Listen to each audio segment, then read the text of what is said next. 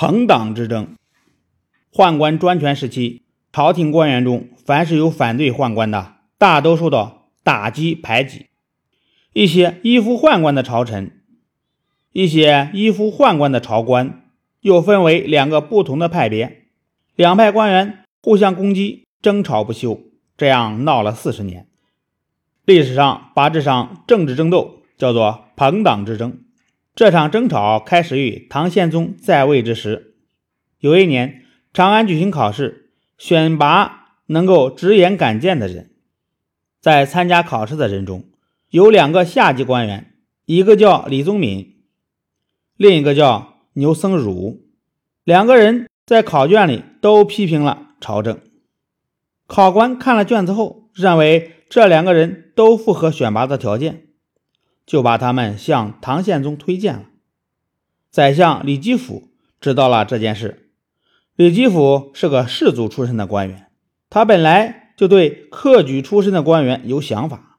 现在出身低微的李宗闵、牛僧孺居然对朝政大加指责，揭了他的短处，更加令他生气。于是他在宪宗面前说。这两人被推荐，完全是因为跟考官有私人关系。唐宪宗对李基甫的话深信不疑，就把几个考官降了职。李宗闵和牛僧孺也没有得到提拔。李基甫死后，他的儿子李德裕凭借他父亲的地位做了翰林学士。那时候，李宗闵也在朝做官。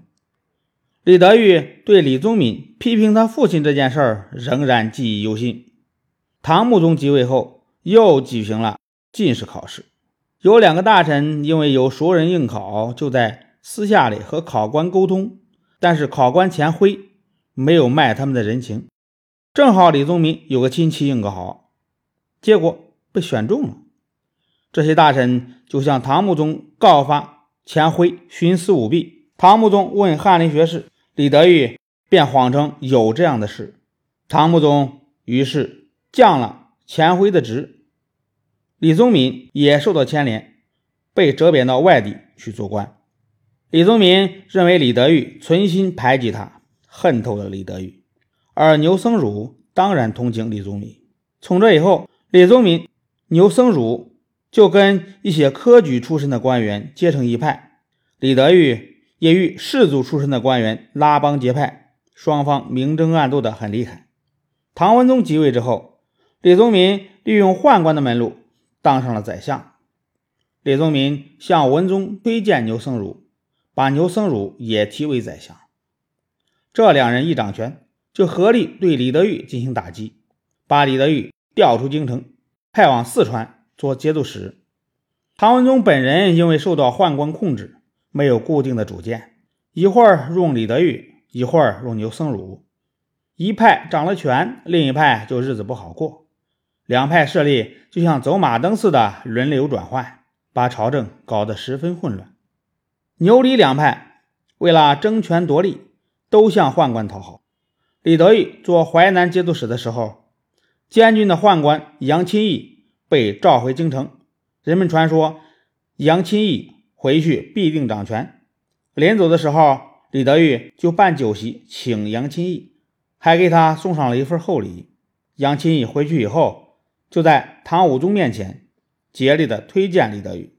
到了唐武宗即位以后，李德裕果然当上了宰相。他竭力排斥牛僧孺、李宗闵，把他们都贬谪到南方去了。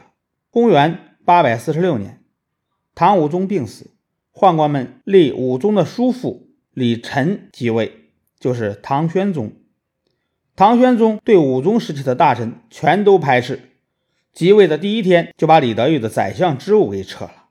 朋党之争闹了四十年，最后终于收场。但是，混乱的唐王朝已经闹得更加衰败了。